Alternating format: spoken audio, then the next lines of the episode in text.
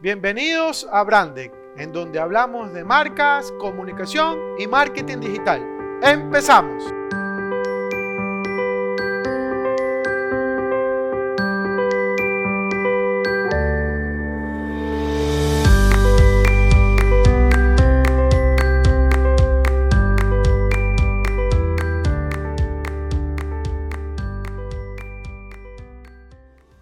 Hola emprendedores, ¿cómo están? Bienvenidos nuevamente a Brandec para hablar de marcas, comunicación y marketing digital. En esta ocasión quiero hablar acerca de la innovación. Pero no es que les traigo aquí la agua tibia y decirles ya sé cómo hay que innovar, no, porque eso es algo bastante personal y único y está muy eh, asociado al tipo de negocio que ustedes estén, pues no. Así que no, no les vengo a contar nada de, del otro mundo, pero lo que sí quiero eh, es explicarles por qué es importante la innovación y por qué sí es importante que ustedes estén innovando constantemente. Antes de empezar, quería invitarles que el día miércoles a las 17 horas 30 eh, hora ecuatoriana vamos a estar conversando con Roberto Esteves en nuestro canal de Instagram de Brandex-branding sobre cómo aprovechar los datos de tu negocio.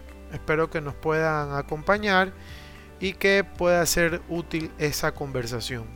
Para este tema de innovación, yo quería comentarles para lo que ya muchos de ustedes me conocen, yo estuve casi 5 años sin un empleo fijo, o sea, bajo dependencia. Y una de las cosas que me ocurrió eh, estando en este emprendimiento eh, es que yo trabajando con un cliente habíamos hecho una investigación increíble de mercado, los resultados eran súper buenos y el resultado de esta investigación daba que había que hacer algunos ajustes de comunicación.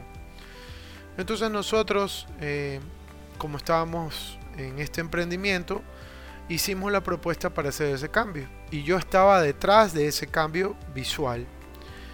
Pero lamentablemente, y fue uno de los motivos por los cuales después yo me enfrasqué mucho en entender las razones del tema del branding y cómo gestionar una marca, no funcionó. El cliente nunca estuvo satisfecho y lamentablemente ya no pude continuar trabajando con él.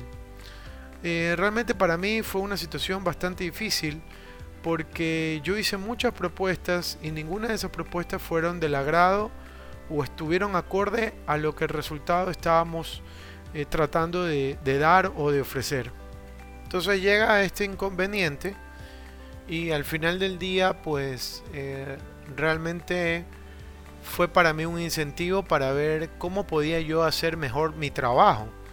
Porque yo sabía que de esto dependía mi vida en sí. O sea, imagínense que ustedes eligen una profesión y de repente no está funcionando como ustedes quisieran y los resultados no se están dando, eh, uno entra como en una situación de pánico. Y eso fue lo que a mí me pasó. Eh, realmente estuve muy agobiado algunas semanas y tuve la oportunidad, eh, en ese momento mi esposa era mi novia, y ella me obsequió un libro que que para mí no, es que me marcó de por vida, ¿no? Pero fue como un pilar de lo que más adelante yo quería hacer, ¿no? Que era el tema de la innovación. Y que se entienda que la innovación no es que es un proceso preestablecido, no es algo, eh, un tipo de formación que se nos da en la universidad, en el colegio en la escuela o en nuestra propia familia, sino más bien que la innovación parte por un requerimiento puntual en el cual tú no puedes resolver la situación como normalmente habías venido resolviéndola y dices, ok, ¿qué puedo hacer? Muchas veces eh, nosotros como seres humanos nos quedamos enfrascados en el problema y no podemos salir. Y eso es uno de los graves problemas que existe a nivel mundial. Pero otros, como me ocurrió a mí, tratamos de buscar una solución y entender primero cuál era el problema y segundo a ver si podía existir una solución. Para los que me puedan preguntar acerca del nombre del libro, se llama Pasión por Innovar y está escrito por Fran Ponti y Javier Ferraz. Quiero que se entienda que hablar de innovación no es algo fácil, no es algo que yo les pueda decir, ok, esta es la fórmula mágica para que ustedes puedan innovar. No, no funciona así. La innovación tiene que partir por un requerimiento, una necesidad. Como les dije al principio, es muy viable que ustedes en su negocio quizás puedan innovar en ciertas partes y eso es bueno porque les va a motivar a hacer mejores cosas. Por ejemplo, la innovación puede estar en una implementación de un CRM para administrar mejor tus contactos, pero no significa que sea la innovación que les va a ayudar al éxito, sino más bien va a ser un camino que les va a permitir a ustedes tener un mejor desempeño con su cliente. Entonces, el tema de innovación tiene que existir dentro de la empresa, dentro del emprendimiento, dentro del negocio, en donde diga o exista una parte en donde diga, ok, aquí, en este momento, este departamento y estas personas se van a encargar de innovar.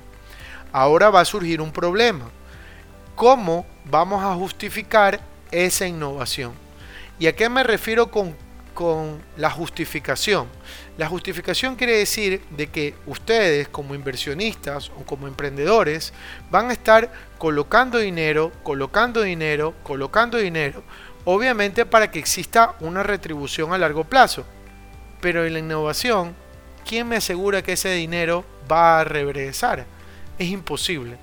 Es casi eh, utópico de decirles, ah, claro, es que yo hago esta innovación y automáticamente voy a tener este dinero. Es una falacia, no, no les podemos asegurar, no se puede asegurar en ningún momento.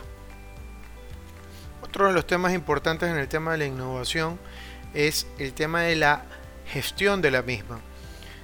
Si el emprendedor, si el gerente, si el jefe, si el presidente de, de los socios no tiene claro que deben de innovar, la empresa a largo plazo va a fracasar. Eso también es muy importante. La cabeza tiene que ser el pilar fundamental para la innovación y dejar claro que todos, absolutamente todos, tienen la capacidad de hacer mejor su trabajo a través de la innovación. Pero hay que explicar específicamente qué es la innovación para la empresa. Porque vuelvo a repetir, puede ser una innovación en donde yo implemente un nuevo administrador de contactos y de esa manera gestione mejor mis ventas. Es algo de innovación para mi empresa y puede funcionar. Pero eso no quiere decir que siempre o solamente esa va a ser la gestión de innovación. Porque no, no amerita el caso. Obviamente el resultado puede ser económico y puede ser muy bueno pero la innovación tiene que ver con todo, con cómo hacer mejor mi trabajo y cómo poder que día a día mi empresa pueda ser mejor que las otras, que las demás. Entonces toda esa percepción que nosotros tenemos que trabajar a través de nuestro eh, campo de innovación, tenemos que dejarla clara y prescrita. Y obviamente trazar objetivos que se puedan cumplir a largo plazo. Porque como les decía hace poquito, si ustedes invierten desde este año el tema de innovación, es muy probable que al final de año quieran ustedes buscar una retribución y no funcione.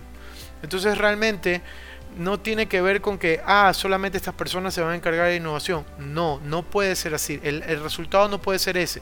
La innovación está en todos lados. Una de las empresas que a mí me gusta y me encanta eh, en temas de innovación y que se esfuerzan en que todos sus empleados puedan hacer mejor su trabajo a través de la innovación es 3M. 3M es una multinacional que trabaja que todos sus empleados cuando tengan algún tipo de obstáculo lo puedan superar. ¿Por qué? Porque la misión de ellos es la innovación, la innovación constante en cualquiera de sus aspectos. Uno de los aspectos que les fue posible poder crear eh, herramientas como el POSIT, que todo el mundo lo conoce, que son esos papelitos que se pegan y uno diría, bueno, es una tontería, pero bueno, es que esa tontería cambió el mundo. O sea, es una cosa tan sencilla, pero tan creativa a la vez, que les permitió vender millones de millones. Pero ojo, la empresa desde su cabeza le permitió a sus empleados poder hacer cosas mejores. Y obviamente día a día están patentando millones de productos que les permiten a ellos estar posicionados como una de las marcas más innovadoras. Otras marcas más innovadoras y que ha creado sus sistemas, sus productos y, y sus servicios a través de la innovación es Bosch. Bosch hasta el eslogan lo dice, innovación para tu vida. Ni siquiera se encarga de solamente una cosa, es de todo, es para tu vida como, como persona, como ser humano. Entonces, son empresas que están muy dedicadas al tema de la innovación y que no se limitan por temas de presupuesto o de personas, sino más bien de que ponen objetivos que a largo plazo les va a permitir tener más réditos. Y así yo podría hablar de empresas como Lego, como Rolex y demás, pero el punto no, no era ese el tema de la innovación. Lo que yo sí les quiero transmitir es que existen empresas que están en constante innovación para buscar mejores resultados en cualquier aspecto de trabajo o de vida. Además, en este podcast yo quería recomendarles algunos libros, aparte del que acabo de mencionar, que ustedes podrían, si tienen la oportunidad de adquirirlos o de leerlos o de buscarlos por internet, por lo menos las reseñas, para que puedan tener una, eh, un panorama un poco más amplio, ¿no? Para que no digan, no, es que no voy a poder, sí, sí vas a poder, lo vas a lograr, pero tienes que proponértelo, ¿no? O sea, tienes que, tiene que haber una, una, una, una idea en general y en concreto para eso. Entonces, eh, uno de los libros que, que encontré era acerca del manual del emprendedor. les recomiendo lo puedan buscar. Hay otro también por Frank Ponti, el mismo que eh, eh, autor de Pasión por Innovar, se llama Los siete movimientos de la innovación. Eh, obviamente el libro de Steve Jobs, que en este caso puntual no es innovador, sino más bien es la comunicación, cómo transforma la comunicación de algo tan simple como era una computadora en hacerlo como un accesorio tan personal y tan intuitivo para, la, para el usuario, ¿no? Entonces, eso también ustedes tienen que considerarlo. Otro libro es El método Lean Startup de Eric Rice. Hay otro libro que se llama Las 10 caras de la innovación por Tom Kelly, así que se los recomiendo, es muy bueno. Y otro que me llamó mucho la atención es Jess Jarvis y Google, cómo lo haría. Eh, creo que esos serían libros de cabecera que ustedes podrían tener ahí eh, eh, para la lectura.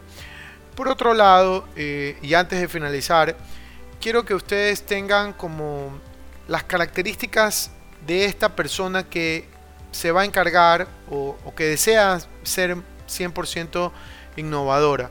No los digo que ustedes no lo sean. Lo digo en que quizás estas características se apegan a ustedes, pero no todas y que cuando necesiten a alguien que les pueda ayudar en tema de innovación, lo puedan mencionar. La primera está el tema de la reflexión continua, la segunda la exploración desapegada, la tercera la interacción entre el pensamiento abstracto y el concreto, el cuarto el comportamiento activo, el quinto la importancia de la oportunidad, el sexto la resistencia, la resistencia mental, el séptimo la humildad intelectual, el, octavo, el valor, el noveno, la sensibilidad frente a la incertidumbre, el décimo, el diseño de experimentos valiosos, el onceavo, la extracción de aprendizaje y el décimo segundo, la implementación del aprendizaje y de la adaptación de ideas. Les quiero agradecer a ustedes, como siempre, por escucharme, por poder compartir este podcast e invitarles a que me puedan seguir en mis redes sociales de Brandec, su guion branding, en todo lo que es Facebook, Instagram, Twitter y que obviamente puedan compartir este podcast algún emprendedor que pueda estar interesado en tener mejor conocimiento acerca de algún suceso que le pueda pasar en, en su vida cotidiana. ¿no? Quiero agradecerles nuevamente y recordarles que nunca dejen de innovar. Nos vemos.